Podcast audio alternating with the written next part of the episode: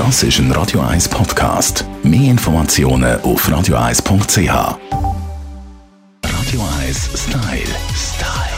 Fashion.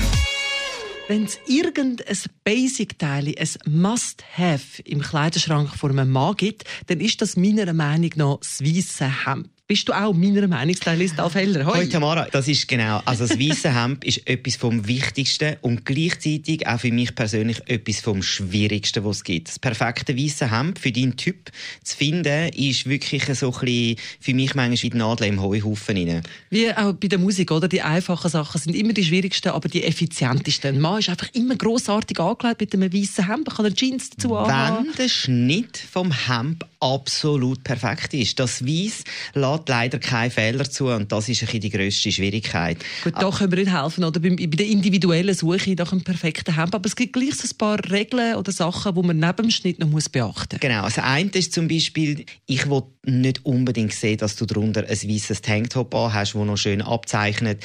Ich persönlich habe auch noch ein bisschen Mühe mit dem weißen T-Shirt, wo man darunter trägt, das abzeichnet. Außer man hat wirklich permanent einen Bläser an. Was es da dafür gibt, es gibt hautfarbige, dünne Unterliebli und welch ein Wunder, man merkt von außen nicht, dass man darunter etwas trägt. Und ganz, ganz wichtig noch beim Abziehen, wer ein weißes Hemd einmal in der Hose reingehauen hat, bitte nie mehr rausnehmen, weil das, was rauskommt, ist einfach nur ähm, verkrügelt. verkrügelt ja. genau. Außer also, man hat noch ein, ein Laura-Star irgendwie gerade noch im Hosentaschen rein. Bist du ein weißes Hemd, gerade wie ich so, wie ich vorher erwähnt habe mit den Jeans, kann man das drüber tragen? Ich finde, wenn es ein Sommerlook ist und man der Typ dazu ist, auf jeden Fall. Wichtig ist wirklich, dass der Schnitt, dass er wirklich genau auf deine, auf deine Figur angepasst ist, dass er da nicht aussieht wie ein Zelt oder wir wollen ja nicht äh, im Spital einchecken. Also so darf es wirklich nicht aussehen.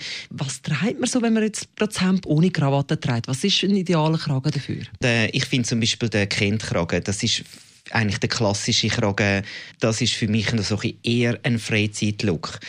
Was ich noch schön finde, ist ein Button-Down. Das sind so die versteckten Knöpfe unten durch, wo man dann schön zuträgt mit der Krawatte.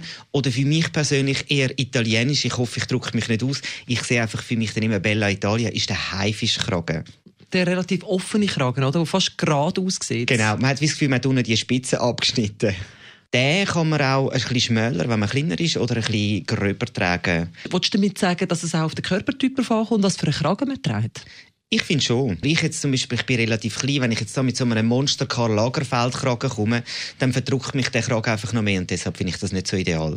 Kann ja nichts mehr schief gehen. Alf Heller, unser Stylist, mit seinen Basic-Tipps zum weißen Hemd. Danke dir, Tamara.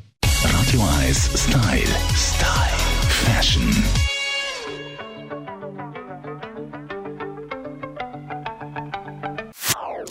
Das ist ein Radio 1 Podcast. Mehr Informationen auf radio1.ch.